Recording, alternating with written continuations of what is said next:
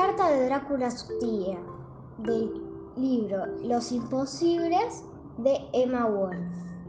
Querida tía Brucolaca, ¿cuánta razón tenías vos y el tío Malmuerto cuando me decían que nunca me asomara de día fuera del castillo? Te cuento. El jueves puse el despertador a las 12 de la noche como siempre y sonó a las 12 del mediodía. ¡Qué, ¡Qué desgracia! Un rayo de sol me dio en plena cara y cuando quise acordarme me había llenado de pecas. Sí, tía, oíste bien, pecas. Es como que esto le pasa a los mortales, pero como te imaginas, es terrible para gente como uno. Ahora los muchachos se ríen de mí y me gastan.